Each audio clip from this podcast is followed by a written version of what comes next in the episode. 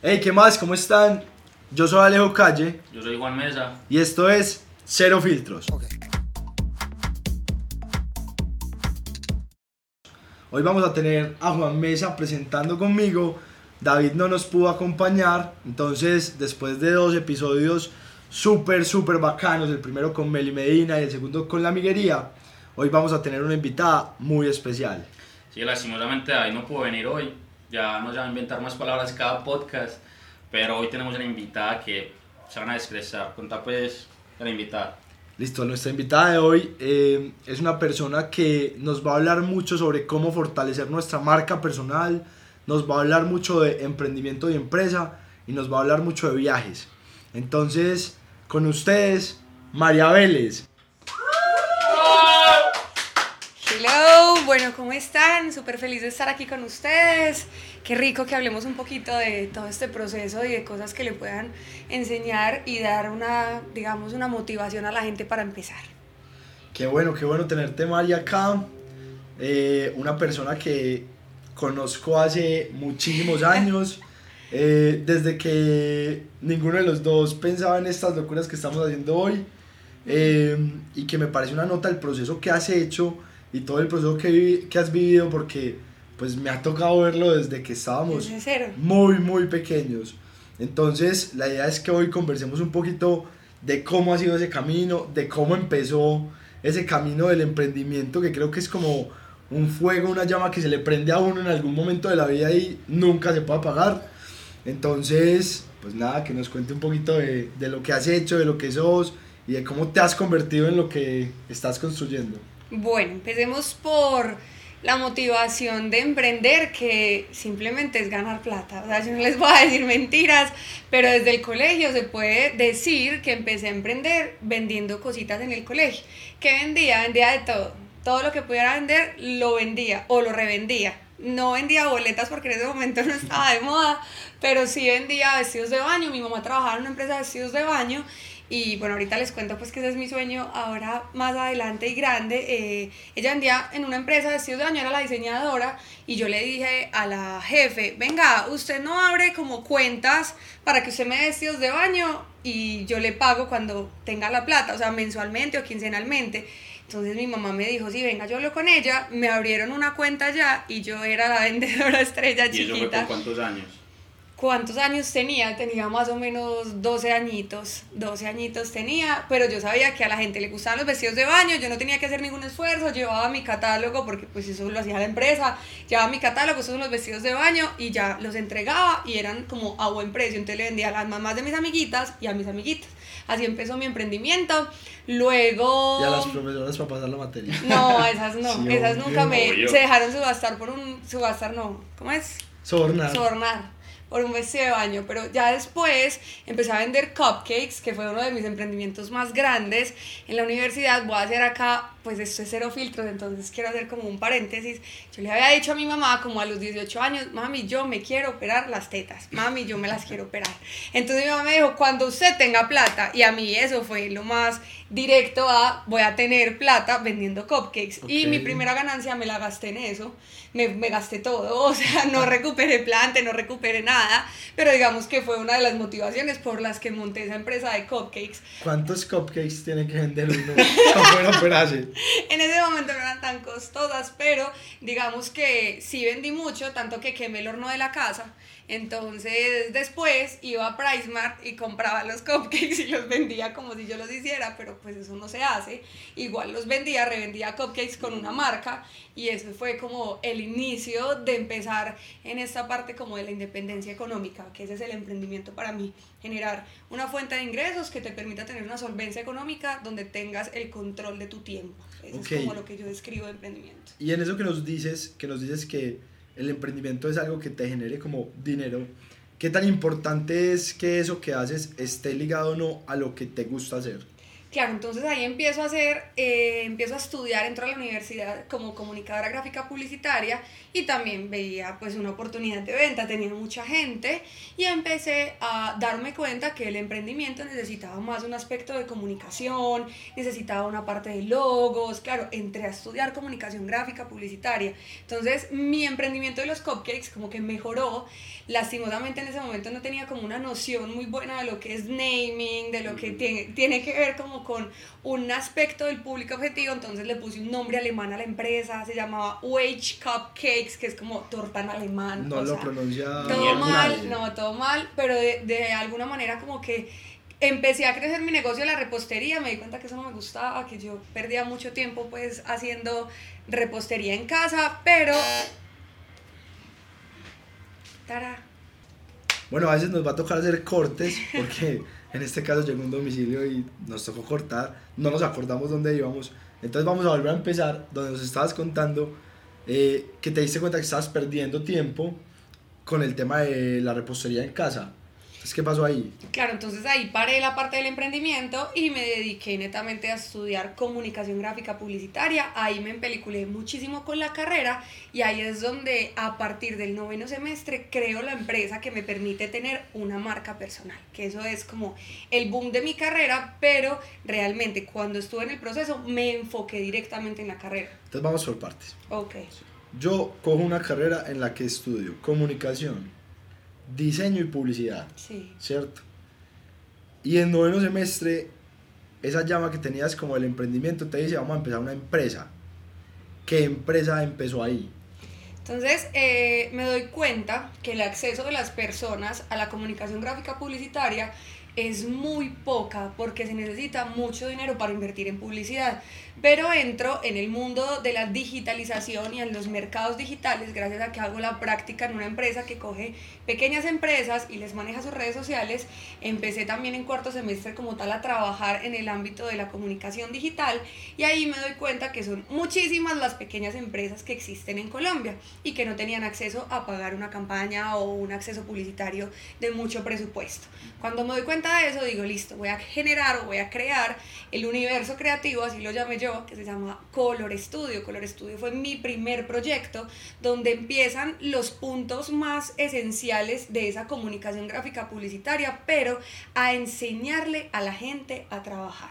Eso es como lo más lindo, porque yo no quería manejar redes sociales, yo manejé redes sociales en otros emprendimientos, pues como manejo freelance de redes sociales, pero yo decía, yo quiero que la gente aprenda, yo quiero que la gente sienta qué es manejar una red social, qué es un like, porque en ese momento no existían los reels, pero que es un post, que es una historia, yo como puedo a partir de mis habilidades, siendo química, física, administradora, lo que sea, empezar a manejar la red social de una manera que yo también lo disfrute, porque ese es el emprendimiento, disfrutarse su empresa, vivir de lo que amas y soltar algo tan importante como la comunicación para mí era una responsabilidad muy grande que se le tenía que dar a otra persona.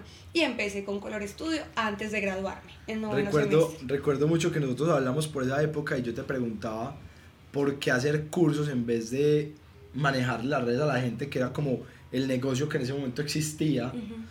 Y, y, cuando me contaste por qué querías enseñarle a la gente eso, creo que estabas muy adelantada a lo que está pasando hoy. Creo que cada emprendedor y cada empresario tiene que ser el mejor vendedor de su empresa y de su marca.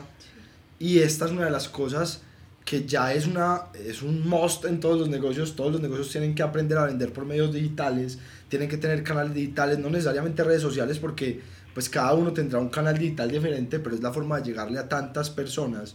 Y creo que es lo que las generaciones que de pronto no les tocó tan al inicio esto, que ya digamos que su experiencia laboral y profesional fue mucho tiempo sin redes, eh, chocan mucho con esto y que nos dicen, ah, es que los influenciadores, no entendemos por qué hay un montón de niños ganándose un montón de dinero, eh, que era un dinero impensable ganárselo antes, ¿cierto? Entonces que creo que todo este tema de las redes sociales y el marketing digital ha cambiado y revolucionado el mundo, lo sigue revolucionando y tú desde, desde que viste la importancia de eso, en Color Studio decidiste crear un universo para enseñarle a la gente a involucrarse con esto sin importar la, la profesión, la empresa.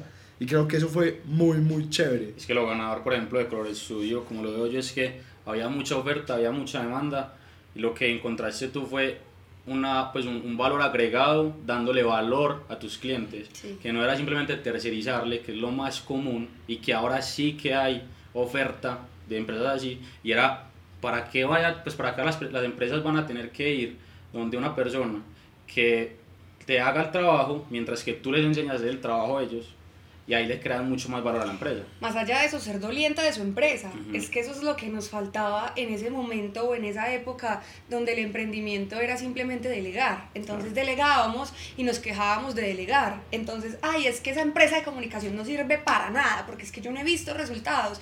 Bueno, entonces antes de decirle a esa empresa, venga, usted no sirve para nada y usted no me da resultados, vamos a ver qué tan fácil o qué tan difícil es generar o llegar a esos resultados. Que eso también era mi sensibilización por parte del cliente. Decirle al, al emprendedor, venga, usted que ve tan fácil la parte del diseño y la comunicación, hágala. Ah, yo no estoy en disposición para hacerla, yo no la quiero hacer, pero ya sé que se necesita para poder contratarlo. Y eso era lo que yo les, les explicaba más que todo a mis compañeros, que muchos de ellos me juzgaron porque decían, nos estás acabando el mercado, o sea, lo que estás haciendo es dañando el mercado. Y yo no, yo les estoy concientizando el mercado, yo le estoy a usted educando un mercado que va a, llegar a, va a llegar a su empresa o va a llegar a contratar sus servicios de una manera mucho más consciente porque ya tiene el conocimiento. Y lo peor que uno puede hacer es esconder o no compartir el conocimiento, que eso es uno de los pilares que yo tenía en Color Studio. El conocimiento es para compartirlo, para entregarlo y para aprender del otro. Porque ahí es donde yo me encuentro con un montón de gente súper talentosa, porque no solamente eran cursos de comunicación y diseño, sino que también era de herramientas que les permitiera a ellos, no sé, conectar con su creatividad o con su lado artístico, como Illustrator, Photoshop.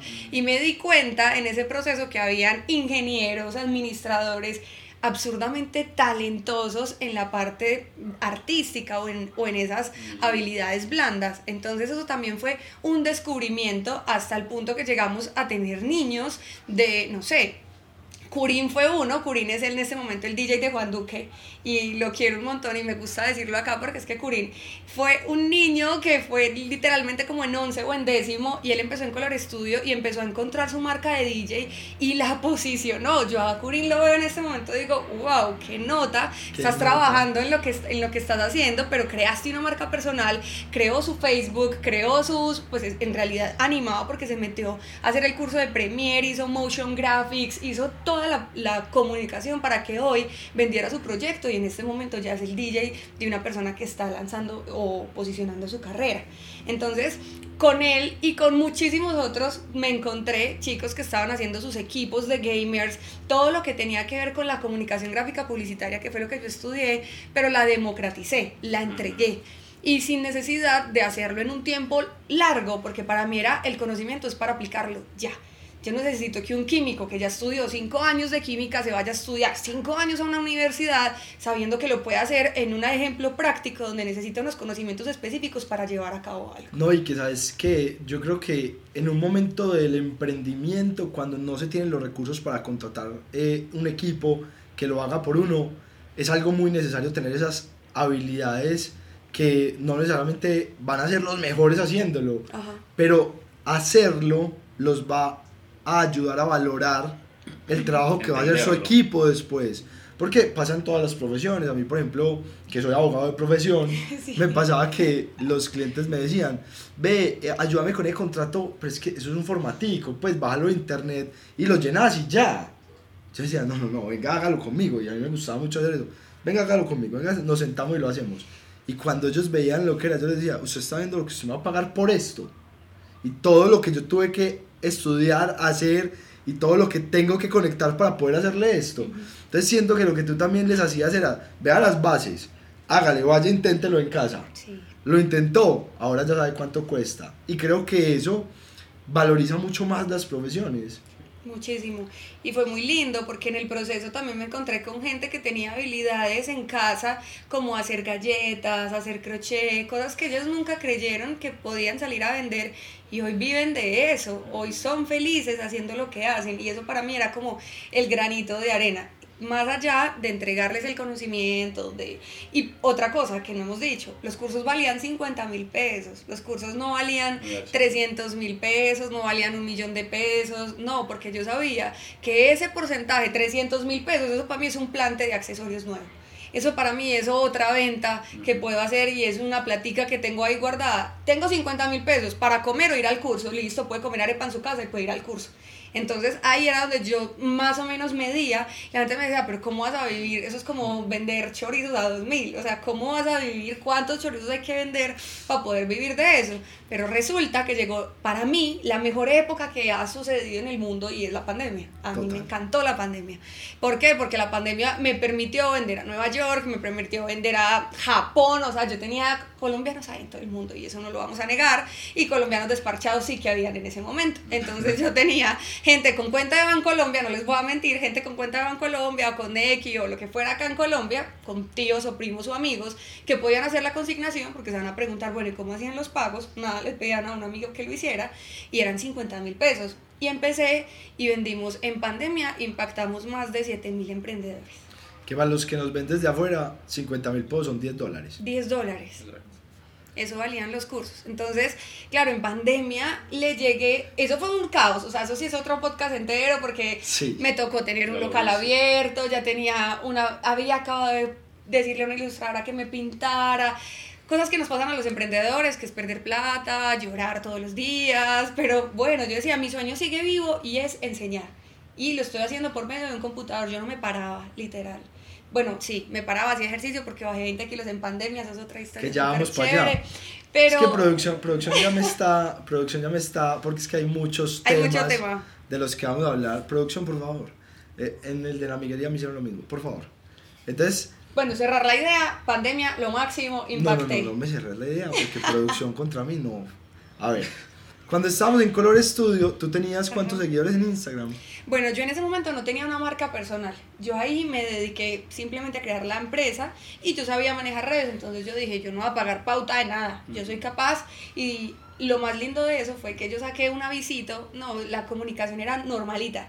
Pero yo dije, bueno, necesito tener 40 personas en este curso. Y resulta que tuve 80 y simplemente regando la voz digitalmente.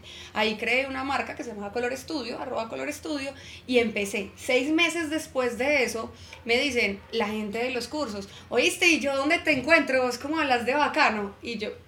Porque Color Studio empezó a subir mucho de seguidores. Sí, claro pero me querían ver a mí. Exacto. ¿Cuántos tenía María Vélez en su perfil personal? Tenía 200, pero, o sea, era mi familia, mis amigos, mi mamá, si iba a un sancocho, a una fiesta, era muy personal, no estaba, nunca me interesó ser persona pública, si les digo la verdad. Y recuerdo mucho eso, entonces María Vélez tenía 200 seguidores, le dicen, te queremos ver, te queremos ver, te empiezan como a requerir esa presencia digital, y entonces, ¿qué haces? Entonces en ese momento eh, hago un post, en ese, en ese entonces estaba muy la gráfica del collage, y hago un post con una fotico mía y una falta de creatividad. Espero que producción pueda ponernos el post, ahí en, en, el video. Lo que pasa es que de editores sí estamos como, como mal, pero vamos a intentarlo. ¿Y entonces qué decía el post? Entonces saqué un post eh, con una falta de creatividad enorme porque en ese momento había un youtuber que se presentaba como Hola soy Javier, él sacó un libro y todo, y yo Hola soy María, no tenía otro recurso creativo, entonces dije como Hola soy María, eh, gente, amigos, si usted está acá, se va a dar cuenta, o sea, sí me, me pareció importante hacer como un antes y un después porque ya no era el mismo Instagram y ya iba a generar otra comunicación, entonces como amigos, eh, voy a empezar, me volví youtuber, perdón, me quedé sin empleo, mentira, no, pero sí, fue como, eh, voy a empezar con una comunicación digital, voy a empezar a dar tips, recomendaciones, si usted quiere aprender y me quiere apoyar, quédese. Si usted va a criticar y va a decir, esta pobre boba ya se va a volver influenciadora, mejor dicho, lárguese. Y váyase. Y eso lo puse en el post. Y resulta que yo dije, ay no, le va a dar like mi mamá, mi abuela y ya, y muchas gracias por el apoyo. Resulta que no, mucha gente, vamos María, qué nota, super ese proyecto, tú puedes, yo sé que va a ser una nota. Y ahí empecé a recomendar libros. No tenía otra comunicación más que recomendar lo que ya me había leído. Me gusta mucho coleccionar libros, leer libros, todo lo que tenga que ver en ese momento con el marketing. Y empiezo a dar como feedback de libros. Ese es mi primer post como marca personal sin miedo al éxito, como se dice por ahí, pero dije, me voy con toda y a partir de ese momento, que eso fue más o menos hace dos años, o unos tres añitos, dos añitos larguitos, no he dejado de publicar un solo día en mi Instagram.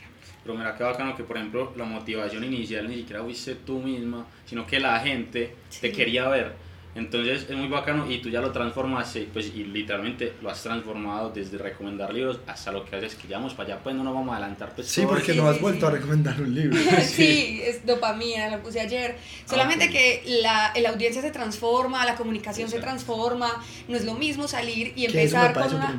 Ahí empiezan los tips, cómo salgo yo a la, al ¿Cómo, ruedo. ¿Cómo cambiaste? Porque muchas de las personas que nos están viendo tal vez dicen, hey, la gente me dice que publique lo que yo hago, lo que yo les cuento, que es una cosa que personalmente a mí me pasa, que la gente me dice, hey, vos deberías compartir lo que vos nos decís en las reuniones, vos deberías mostrarle eso.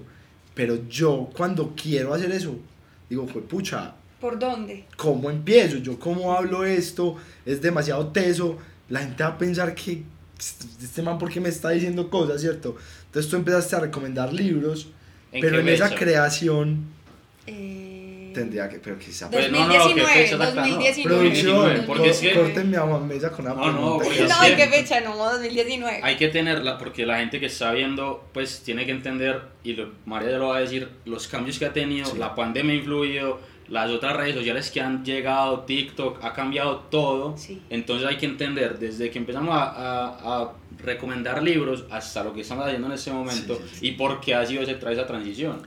Y que creo que me parece muy, no lo corten en producción, me parece muy importante porque, porque es eso, cómo empezás a recomendar libros y decís, no sabes que ya no voy a recomendar libros, sino que voy a hacer esto otro. Bueno, yo creo que esto tiene un orden y es primero porque, o cuál es la razón, en este caso, de generar una marca personal, que eso es lo que todos nos tenemos que preguntar. Hay un libro, ah, empezando por los libros, que nos habla de la estrategia de marketing más vieja, yo creo que hay, o que es más considerada la parte universitaria sobre los océanos rojos y los océanos azules, ¿cierto?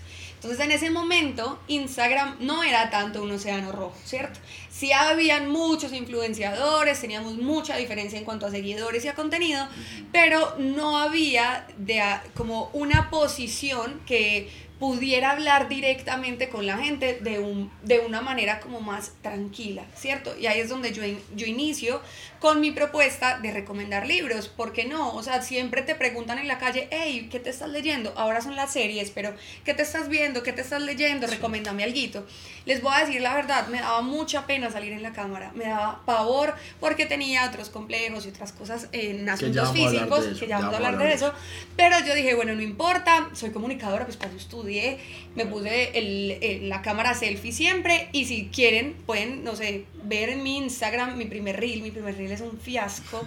Estoy hablando sobre un, sobre un libro de mapas mentales, porque soy muy organizada en cuanto a productividad y manejo del tiempo, y eso era como uno de los esquemas que quería salir a contar. Pero ¿qué me pasaba a mí? Yo tenía que dar un tema, tenía que entregar un asunto de valor para que la gente se quedara. Yo ahí no era María Vélez la que se viste y ya, no, es que a nadie le importa cómo te vistes en ese momento. ¿Por qué? Porque eres un humano que tiene 200 amigos que solamente te siguen porque vas al sancocho el fin de semana. Entonces ahí empieza mi propuesta de valor. Y hay una cosa muy importante en esa creación de tu marca. Sí.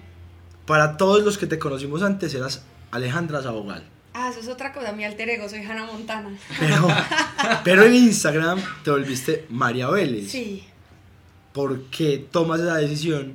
Porque si fuera una persona que no hubiera estudiado lo que, has estudiado, lo que estudiaste tú y que no supiera lo que tú sabes, yo pensaría que podría ser algo aleatorio. Sí. Pero creo que en tu caso no lo fue. No, para nada, por lo mismo que hablamos ahora, ¿se acuerdan? Lo de los, el nombre alemán, ya Sí. había sufrido. Entonces, toda la vida en mi colegio, en citas médicas, Sabo, ¿qué? Socogol. Sa- eso, so, sa, Sabo, ¿qué? Sa- Me dijeron una vez Escobar, Sandoval, Sabogal, o sea, nadie se quedaba con el Sabogal.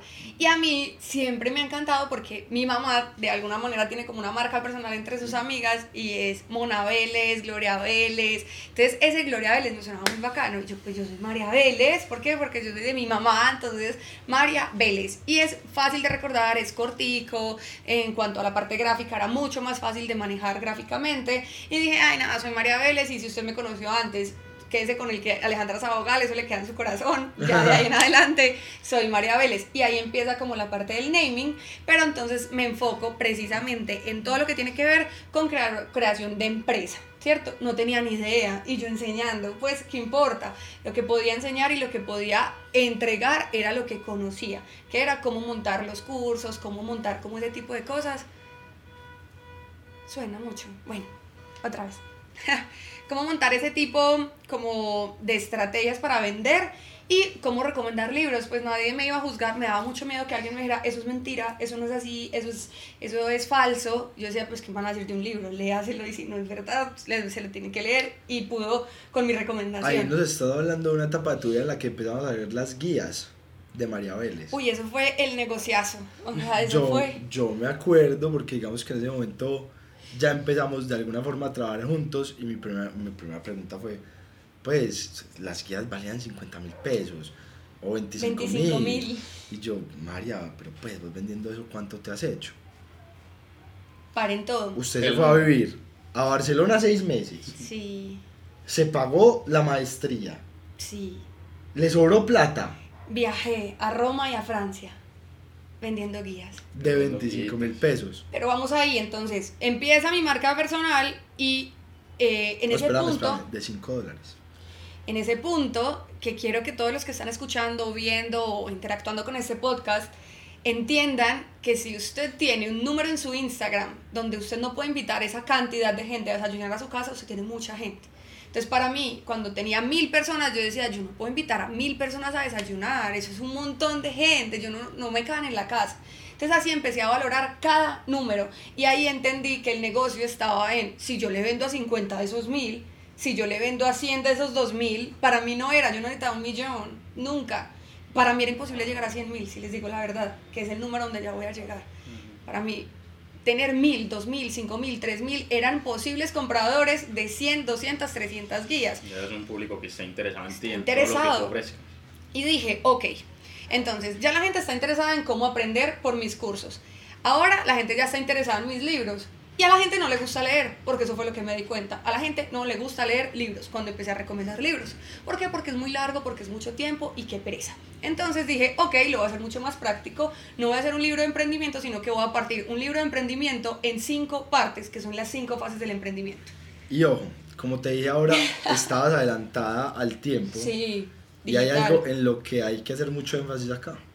Porque estamos en la famosa época de los cursos basura ¿cierto? Hoy está de moda vender cursos digitales que te ofrecen mucho y cuando vas y los compras realmente te aportan nada. A mí me han dicho que haga cursos de poses, les digo no. Entonces, ¿Cómo posar en las es, es, es, cosas de moda y se va poniendo la moda, entonces mm. todos quieren hacer lo mismo porque ven rentabilidad en ese negocio. Tú no. Tú lo hiciste de una forma muy correcta, empezaste con las guías y algo que creo que para los emprendedores es muy importante es el valor que ustedes aportan. No vendan nunca por vender. Vendan algo que aporte valor, porque es que una sola compra no es lo que te da un negocio sostenible. No. Es la recompra. O sea, tú tenías de los compradores. Empecé con una. Yo necesitaba que ese primero que me fuera a comprar. ¿Cuánta gente te compró las cinco guías enteras? Todas. Todas las personas que me compraron Todos los que compraron la primera compraban hasta la última. Pero no sabemos si la leyeron. Pero la compraron. La compraron. ¿Y por qué la compraban? Porque encontraban valor en eso. Y la estrategia fue esa, yo no saqué las cinco de inmediato, sino que sacaba cada tres meses, sacaba una guía. Y con eso también me sostuve un poquito en Europa, cuando decidí irme a estudiar. ¿Qué pasa? Yo saqué la primera edición y se llama Generación de la Idea muchas de los libros o de las guías sobre generar una empresa no parten desde ahí, parten es como usted ya sabe que va a montar, venga, yo se le enseño y se la monto.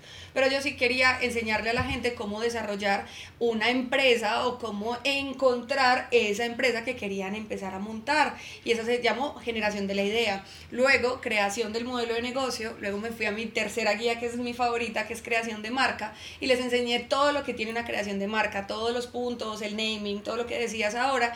Y en la cuarta y en la quinta me encontré con dos retos muy grandes como finanzas y todo el tema legal.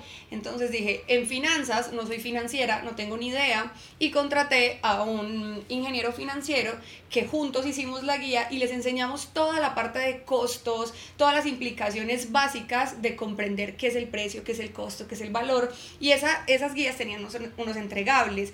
Esa guía tuvo un entregable genial que era simplemente un cuadro en Excel donde ellos podían calcular el riesgo de ese emprendimiento antes de montarlo. Y esa guía fue un éxito porque la gente podía generar toda su idea, montar su modelo de negocio financiero y saber en Excel si ese modelo le iba a dar pérdidas o ganancias. Y ahí en la quinta lo hice con una prima que es abogada en cuanto a todo lo que tiene que ver con registros de marcas, que vos yo creo que te has enfrentado con eso toda la vida, entonces, no, es que registrar la marca es para millonarios, eso es muy costoso, no, venga, mire lo que existe, eso es lo que pasa, y así generé como mi tomo de las cinco guías, que los guardo como mi tesoro más grande, porque eso me permitió, no me lo gasté como mi primer emprendimiento en una cirugía plástica, sino que esta vez me lo gasté en potenciar muchísimo mi conocimiento. Y ahí fue cuando me fui para España a vivir. Que ahí empezamos a ver unas fotos tuyas, en estos días hiciste como un recap de todo eso. Sí. Eh, porque viene muy lindo con un proceso tuyo que creo que es un proceso muy importante de todos los emprendedores y, y digamos que de los empresarios o la mayoría.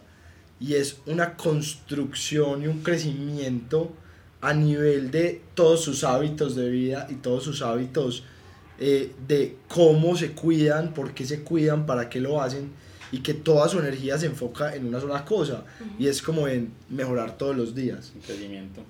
Eso. Entonces, ¿cómo fue ese proceso y qué fue lo que empezaste a vivir ahí? Bueno, eso es antes de la pandemia, entonces yo ahí tenía ya Color Estudio abierto y empiezo a tener esa dualidad de, ok, yo soy una niña que tiene 21 años, tiene una responsabilidad enorme que es una empresa, ¿qué hago? Yo me quiero ir a estudiar, pero yo tengo que dejar, o sea, yo no soy la típica niña que le, en la casa le dieron sus 20 millones de pesos, ve, administre esta plata. No, yo, yo antes tenía todo por perder, porque tenía que sostener una, no vivía en la casa de mi mamá, pero tenía que sostener una empresa y tenía que empezar a pagarme mi viaje soñado para poder seguir estudiando. En ese momento contaba con otra persona, le dije, bueno, tú quédate en la sede de Medellín, yo sigo dando mis cursos virtuales, ni siquiera existía ahí pandemia, Zoom, nada, yo ya estaba dando cursos virtuales en ese momento. Entonces dije, yo voy para España, yo lo que necesito es aprender muchísimo allá y traer toda esa información, porque yo voy a ser la que va a traer la información del diseño de servicios para emprendedores en Colombia. Y así fue. Entonces ahí me voy para España y me doy cuenta que yo tengo un estilo de vida que a la gente le interesa. Ahí es donde empieza a transformarse mi Instagram porque me ven este es el mejor dato, iba a decir otra cosa, pero este es el mejor dato que les voy a dar. Yo en Europa nunca compré mucha ropa, yo compré 300 euros en ropa y la cambié toda. Entonces yo me iba para Francia, me ponía la ropa con esos 300 euros, llegaba a Sara, la devolvía. No hagan eso. ¿Cómo? Sí, les voy a contar. Es que es, yo creo que esto es de las cosas que más puede llamar la atención No de, eso. de este podcast. No tenía plata, o sea, yo no tenía plata, entonces empiezo a darme cuenta que a la gente de mi Instagram le empieza a gustar cómo me estoy vistiendo, pero yo no tenía cómo sostener el fashion blogger en Europa. Si yo tenía para vivir, estudiar y si mucho, pues conocer otras ciudades, pero yo no tenía plata para gastármela en ropa. Yo tenía 300 euros, fui a Sara, me compré como un closet de 300 euros, entonces una chaqueta, ta, ta, ta, me compré esa ropa, me fui para Francia, llegué, la cambié, me fui para Roma, me fui etiquetica en outfits. La etiqueta la guardaba, Ah, soy experta en eso, en, eso. en volver a poner etiquetas. Y eh, claro, la gente, ay, me encanta tu ropa, no sé qué. Yo tenía solo 300 de, de plantes, era mi plante. Y claro, llego a Roma, me tomo unas fotos geniales, viajo sola y empiezo a encontrar esa parte de la estética de la red social. Entonces digo, ok, ¿por qué no ser una fashion blogger inteligente? Una fashion blogger que entregue contenido más allá de la ropa. Porque yo les estaba dando tips de service design, cómo vivir en España, cómo alimentarse. O sea, empecé como con un estilo de vida mucho más interesante que el simplemente, miren la ropa que tengo, miren la ropa que uso, me voy. Y nadie sabía lo que estaba pasando en ese momento, que era tener un plante de 300 mil pesos para cambiarme la ropa. Pero igual a nadie le importa, a nadie le importa cómo consigues tu ropa, eso fue lo que me di cuenta, a nadie le importa que de dónde es tu ropa, nada, a la gente le importaba era verme en el spot lindo y empecé, siempre soy comunicadora gráfica, tengo un estilo, tengo una estética y empecé como a darle vida a los filtros y a esta parte que hoy me tiene donde me tiene. Por ejemplo, ahí es, pues, es otro ejemplo de todos los que hemos visto de la importancia de los emprendedores siempre apuntarle al valor agregado, porque lo que tú vas a hacer, lo más seguro es que ya exista, pero darle un valor agregado siempre, pensar en cómo diferenciarme de los demás, es lo que da realmente la clave del éxito. La constancia y la disciplina también. También. O sea que el tema del color del feed viene desde ahí. Sí, empezó Que es en una ese viaje. siempre, yo soy seguidor fiel y siempre cuando decís voy a cambiar el color de mi feed y les voy a mostrar cómo, entonces empieza como voy para una ciudad donde la- el clima es así, yo no sé qué, ta, ta, ta, entonces esto va a ser como naranjado y yo empiezo, yo ve, sí, esto sí. Una de las como- pero es personas lo más que, difícil que para mí empezó con eso en Medellín fue Andrea Gudelo. Andrea Gudelo es una de las chicas que, uff, ella va siglos adelante. Me parece que es muy tesa en cuanto a eso. Ella empezó como a darle una colorimetría y viajaba, viajaba mucho, entonces tenía como esa sensación estética de ir tomando de acá, de allá y dando como un mix. Y ahí fue cuando yo empecé a viajar y dije, ok, ya entendí. Y era ya como un entendí cómo, claro, ya entendí cómo funciona, pero claro, yo no, yo no tenía la misma, o sea, como el, el mismo entorno que ella tenía, mi entorno era completamente distinto, entonces yo dije, ok, con mi entorno voy a sacar lo mejor y, y lo peor que estoy viendo también de Instagram para no hacerlo, pero para repetir lo que sí se está haciendo, y era eso, empezar como con la estética de las fotos. Pero tú nos habías dicho que en ese momento tenías unos complejos y unas cosas pues como importantes Sí. que para estar en redes sociales pueden afectar un poco. Cierto, yo creo que todos nos hemos tomado una foto y hemos dicho, uy, acá salgo pues, pero No no, se sube. No se sube, esa es, O que la tomar no una se foto y uno dice, ¿por qué estoy saliendo así? No, no entiendo. Tú tenías unos complejos, ¿por qué tenías esos complejos? Bueno, hay que empezar por la parte de me dediqué a trabajar cuando creé Color Studio, yo me desdibujé de lo que es persona y eso es un tip que les doy a los emprendedores, primero persona, después usuario, primero humano, después usuario. Y yo no era en ese momento un humano, yo era un humano que comía muy mal, que no hacía ejercicio, que se alimentaba mal, que tenía como desdibujada la parte del bienestar y la parte física, entonces eh, subí 20 kilos y no me di cuenta, no me di cuenta es porque no me gustaba mirarme al espejo, entonces yo pasaba derechito, me devolvía, también hice una guía sobre eso y se vendió súper bien. Eh, entonces, ¿qué pasó? Yo cuando empiezo como a generar el contenido, yo empiezo a ver a María, a María la que habla, la que le gusta expresarse, pero yo no veía la física María.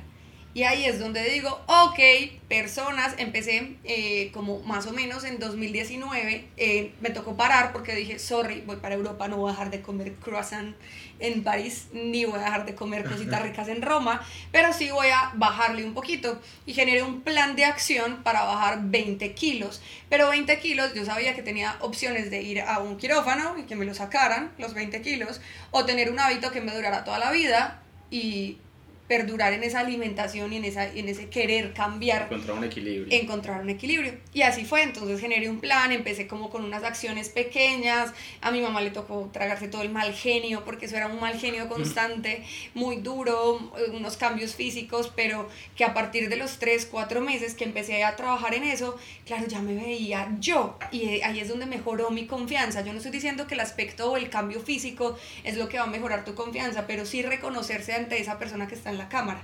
Eso para mí es como lo más importante, saber, esa soy yo, esa es la que quiero que vean, esa es la que quiero que refleje. Y, Y, ahí cambié. y que creo que eso es muy importante en la construcción de, de un emprendedor y de un empresario, porque es parte de lo que hace el camino al éxito, construir hábitos que soporten lo que tú eres.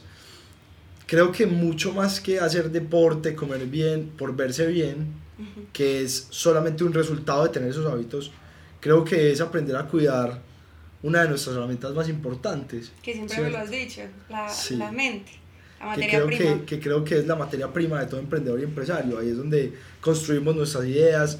Aquí estamos y yo creo que es lo que nos pasa a todos los emprendedores. Hablamos todo el día con nosotros mismos y todo el día eh, o nos decimos cosas lindas o nos decimos cosas feas o, o nos criticamos o, o decimos tenemos la idea del millón.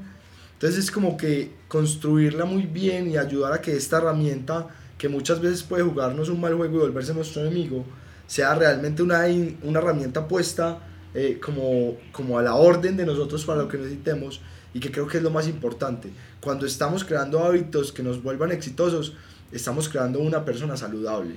Es que les cuento, o sea, si yo creía en mí para crear una empresa, para generar ideas, para hacer guías, para estar ya viviendo en España, ¿cómo, no, cómo me iba a quitar esa credibilidad de decir, hey, vos podés llegar al punto donde querés estar? Es, solo depende de vos, de nadie más. Acá no vas a meterle la culpa a nadie más porque es tu culpa o es tu acción. Y ahí es donde las cosas cambiaron porque soy yo ¿De quién depende que yo me comía una chocolatina entera el día, toda? No, a mí no me interesaba un cuadrito, me interesaba toda. Y ahí era donde yo simplemente estaba como apagando un poquito esa, esa, como esas ganas de comerme el mundo, me comía mejor las chocolatinas y, y, no me daba cuenta. Yo no estoy diciendo, o sea, la verdad, y se los digo acá, no estoy hablando del aspecto físico, estoy hablando de esa, como de esa ansiedad o de esa energía que estaba imprimiendo en una cosa que estaba errada. Yo necesitaba esa energía de comerme las chocolatinas, en comerme el mundo, en comerme más negocios, en hacer más cosas y simplemente darle la gasolina a mi cuerpo para que pudiera sostener eso. En Europa no fue. Ahí vamos, en Europa no fue. Yo en Europa seguí comiendo, seguí delicioso, Pero es que rico. Eso lo, iba, eso lo iba a utilizar para una cosa. Y es, yo creo que lo que más me ha servido a mí personalmente en el emprendimiento. Te diste un permiso. Sí. Entonces, yo creo que una de las cosas que tenemos que saber para que podamos lograr lo que queremos es aprender como emprendedores a darnos permiso. Y es, yo sé que hay algo que es difícil de hacer para mí o sé que hay algo que es difícil de cambiar para mí. Yo no puedo controlar si estoy triste, no puedo controlar si estoy eh, en una depresión, no puedo controlar muchos aspectos, pero sí puedo decir, bueno, yo esto lo necesito cambiar. Sé que es una condición que no va a cambiar de la noche a la mañana. Si me presiono para cambiarlo de hoy a mañana, me voy a reventar y entonces eso va a tener un efecto rebote que no me va a ayudar a que sea bueno. Me voy a dar este permiso. Yo, y es el consejo que les doy siempre, yo siempre digo, bueno, por ejemplo, hay días que me levanto y no tengo esas ganas de comerme el mundo y no tengo esa energía que me representa. Yo antes me tiraba muy duro por eso y me decía, pucha, pero ¿por qué eso es lo peor? O sea, estás desperdiciando un montón de cosas. Y luego entendí que es normal y es válido, somos humanos. Y, y entonces lo que hago en esos momentos es, cuando sé que tengo un día así, me levanto y me digo, listo, Alejo, vamos a estar así hoy, pero mañana vamos a dar el 500% otra vez.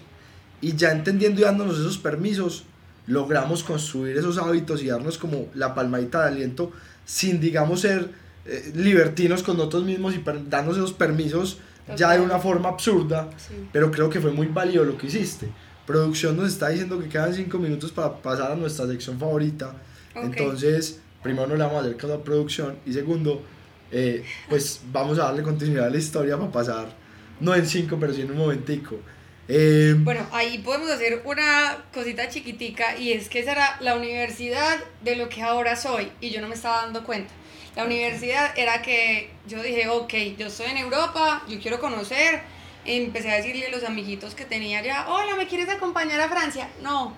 Hola, ¿me quieres acompañar a Roma? No, es que yo tengo que trabajar.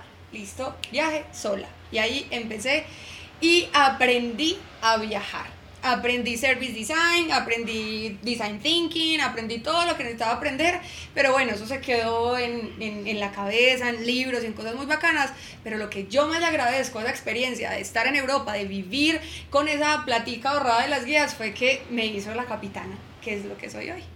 Sí, entonces, hiciste el proceso de cómo perder 20 kilos, que creo que es muy importante, habrá personas Que, que, nos va, que nos van a decir, hey, bueno, ¿cómo hiciste? Muy chévere que entren al perfil de Mario y vean como el antes y el después de lo que fue. Porque como les digo, es más un tema que por aspectos físicos, que eso es algo que hoy en día no es algo importante, es más un tema de cómo cambia la salud alrededor de eso. Y viene y empieza una persona que tenía 200 seguidores. Luego recuerdo que subiste como a 5000. Sí, tenía, en Europa tenía 6000. ¿Cómo te busca una empresa como despegar? Bueno, entonces ahí ya llego, empieza pandemia, como les conté, listo, empiezo a vender y a vender y a vender y claro, si yo tenía 7000 emprendedores, pues mi perfil se empieza a crecer, porque persona que yo le doy clase, persona que la mando sí o sí para María Vélez 11. Y pues Color Estudio llegó en ese, en ese momento que era muy duro, llegó a 25 mil y yo iba en 10 mil, estaba tranquila. Cuando un día me fui a unas vacaciones que pedí como a la empresa y dije como, ok, necesito, estaba pasando por una situación personal muy fuerte, me había como separado entonces del novio que tenía, entonces dije, no, me voy a Miami, allá viven mis primos, viajecito 500 mil pesos, no tengo mucha plata, pero me voy con esa plata. Y llega un día y me sigue despegar.co. Y yo, ay, me siguió despegar. Yo pensé, les digo la verdad, gente de despegar, si me están viendo, es la verdad. Eh, dije, ay, viajecitos. Me van a empezar a patrocinar viajecitos. Esa fue la frase, pero yo no sabía nada. Y me escribe Florencia, que en este momento es mi jefe de país, que la quiero un montón y me escribe Flore como, hola, soy Florencia, gerente de marketing de Colombia, queremos tener una reunión contigo. Y yo, oh my god, ¿qué es esto? Me fui corriendo para la pieza donde estaba en la casa de mis primos. Les digo, voy a hablar con Despegar, que es una empresa de viajes, vamos a ver qué me ofrecen. Yo no cobro pauta todavía, porque tenía 10 mil seguidores, yo no cobro pauta, pero si quieren, yo lo hago por canje, dije yo a mis primos en ese momento. Cuando tengo la primera reunión y me dicen, ok, no, mira, la verdad es que queremos que tú viajes por el mundo y seas la imagen de nosotros. Y yo, no. ¿Cómo? No, no, gracias, no, eso no es para mí. Yo, yo me acuerdo que tú me contaste en ese momento y me dijiste y les dije que no. Yo te decía, pero María Vélez, ¿qué estás haciendo? yo les dije que no, yo estaba muy asustada y, y de alguna manera como que se me desdibujó en la cabeza seguir con Color Estudio. Yo sabía que eso era un evento muy grande. Lo que es para uno es para uno, pero yo me asusté mucho y yo dije, no, muchas gracias. Listo. Después, a la otra semana, yo seguía en Estados Unidos, a la otra semana me busca Belu, que es la, la que era la jefe en ese momento, y Belu me dice, María, otra, otra reunión y ya, no más. Y yo, ok, listo. Entonces me dice, mira, tienes que hacer un ejemplo práctico de lo que harías, más o menos, crea un perfil falso y empieza a subir contenido. Y yo, listo, Belu, yo mañana voy para el aeropuerto. Yo voy a hacer tips para que la gente viaje. Y empecé a hacer mis primeros tips. Cuando los hice, yo llegué a Colombia y yo, ay, no, no, no, no, no, no, yo no quiero eso. ¿Se imagina yo en un aeropuerto todo el año? No, no, no, no, no, no, no, yo me enloquezco. No, ¿sabe qué? Belu, muchas gracias. No, esto no es para mí. Listo. Otro no, despegarse desapareció. Y eso es, me, acá está mi mamá, pero me parece súper importante contarlo y es como esa parte de pedirle al universo que pasen las cosas. Yo estaba acostada y a mí se me metió, ay, quiero hacer un doctorado en Product Management porque pues siempre he sido como muy fan de estudiar y se me pasó eso por la cabeza. Llamo a la Universidad de los Andes, que era donde la averigüé, y me dicen, ok, eh, vale 5 mil dólares el, el, doctorado, pues como el, el semestre. El semestre, vale 5 mil dólares y yo me acosté y llamé a mi mamá, es que esto es de verdad, o sea, llamé a mi mamá y yo, mamá, en ese momento eran 17 millones de pesos cuando el dólar estaba, en, otro, en otras cuestiones. Yo, mamá, te voy a decir una cosa, estamos por cámara. Le dije, te voy a decir una cosa. Es más, no te lo voy a decir a vos. Voy a decir, universo, para mañana necesito 17 millones de pesos. Usted verá dónde se los consigue, pero mañana lo necesito la cuenta. Al otro día me llamó a despegar. Para la tercera. Para la tercera. Y me dicen, hoy que justamente ahorita que estoy en Argentina hablé con la persona que es el jefe mayor y me dijo, yo no sé a mí qué me pasó en la noche. Y yo, esa fui yo desde Colombia. Ese fui yo. Eh, yo no sé a mí qué me pasó anoche, pero yo dije, ella es la capitana de Colombia y le voy a ofrecer lo que quiera, pero se queda. Y me llama y me dice, ¿qué quiere? No quiero ir en Bogotá, no voy en Bogotá porque ese era uno de los, de los requerimientos. No quiere ir en Bogotá, no vive en Bogotá. Quiere viajar acompañada, listo, viaja acompañada. ¿Qué quiere? Impuestos, ¿qué, ¿qué, necesita? Usted es la capitana de despegar. Y mi sueldo era 5 mil dólares, tal cual los había pedido. Eso fue que el de los Andes. el de los Andes. Eso fue, o sea, para mí ha sido como el llamado del universo más claro que yo hice en la vida, porque fue como, así exacto, yo necesito 5 mil dólares. Y yo les dije, se los digo, yo nunca pregunté cuánto era el sueldo, nunca. Entonces ahí fue como, oh my god, no lo puedo creer. Y ya, me llené de emoción y de susto porque mi vida cambió. Y, al 100. Y entonces desde ahí empieza tu alianza con Despegar, que creo que es el sueño de muchas personas. Me vuelvo la capitana, es otra persona.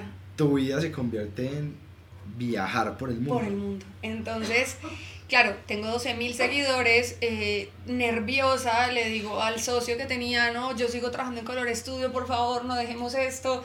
Es con esa ilusión pues de que el mundo no iba a cambiar y las cosas no iban a cambiar, pero le dije, no importa, yo sigo, así sea desde China, el del momento más difícil, yo hago el curso. ¿Eso fue en qué año? Eso fue hace año y medio, ¿cierto?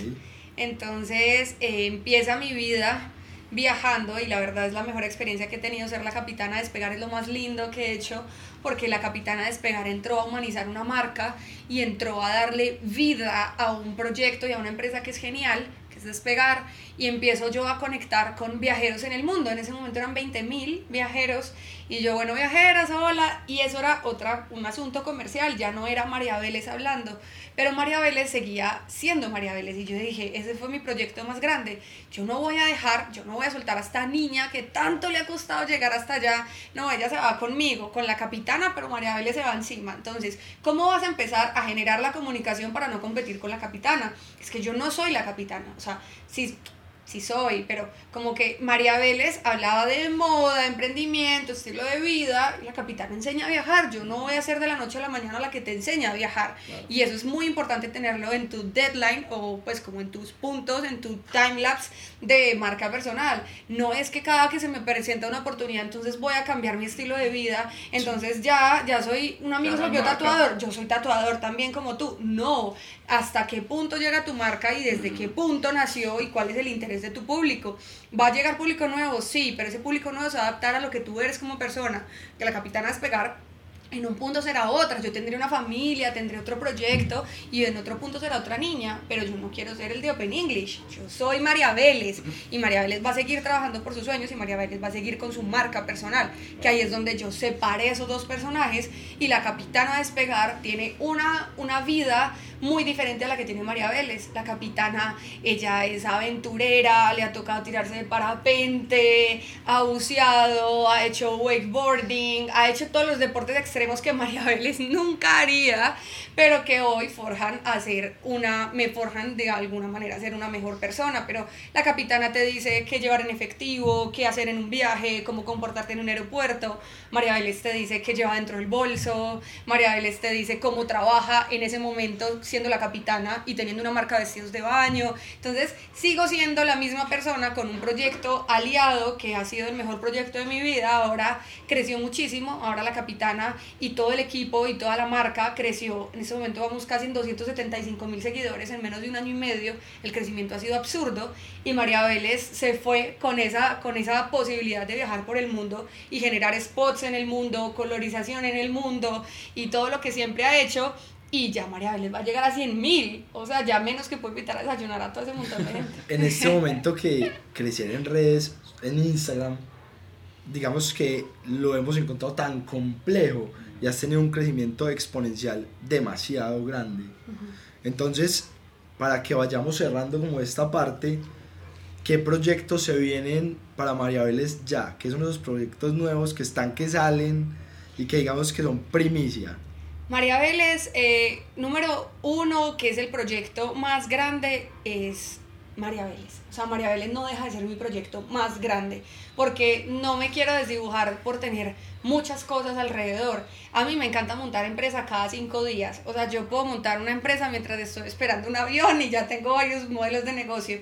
Pero lo más importante para mí es seguir con mi perseverancia y mi disciplina enfocado en mi marca personal. Que de ahí en adelante salgan contratos y salgan cosas, claro que sí. Pero lo más importante es fortalecer y seguir creciendo con María Vélez. ¿Qué hay a partir de ese crecimiento de María Vélez, una marca de vestidos de baño. Una marca de vestidos de baño con una diseñadora de vestidos de baño que tenía en la casa que hace 40 años, 30 pues, 30, de 30 años diseñaba vestidos de baño. Pues.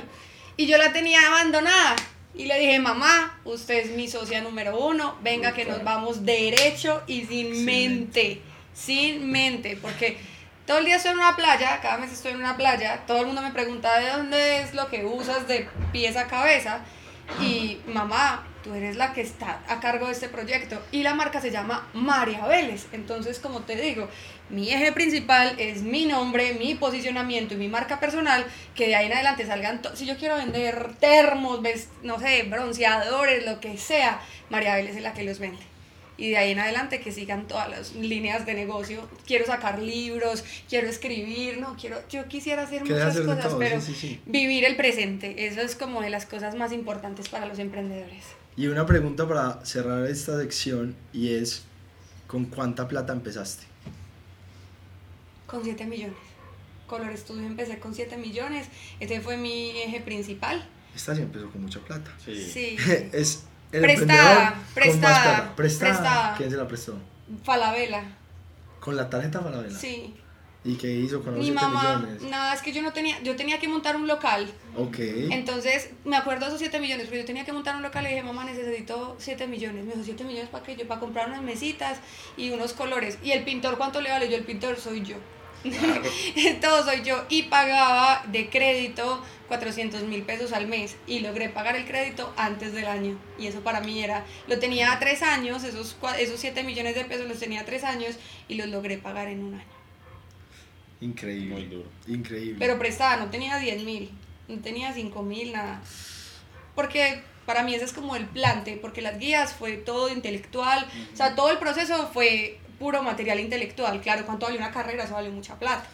Pero pero montaste el estudio eso, porque, el plante inicial fueron 7 millones de Porque creo que es muy importante decirlo, Color Studio era un estudio físico, entonces ahí hacías los cursos antes de que fueran cursos digitales. Eso. Entonces, obligatoriamente por tu modelo de negocio tenías que hacer esa inversión para que el lugar estuviera disponible para los cursos. Pero casi todo pues fue como material intelectual. Ya ese fue como la única plata que yo presté y dije, uy, tengo 7 millones para montar una empresa. Yo creía que era mucha plata, eso no es nada.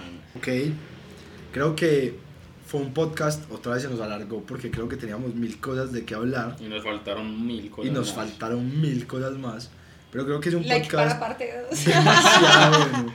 Entonces, pues nada, como siempre, los invitamos a que nos vean en todas las plataformas digitales, nos escuchen, descarguen el podcast, nos sigan en nuestras redes arroba 0m-bajo eh, y pues los dejamos hoy con esta información tan valiosa que María nos dio. María, ¿cuál es tu Instagram? María Vélez 11, ahí me consiguen, me encuentran, me escriben, soy de responder, soy de escribirles.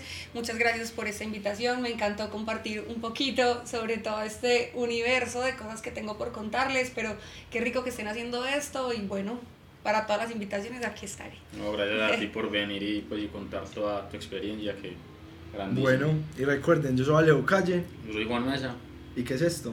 cero filtros. Ok.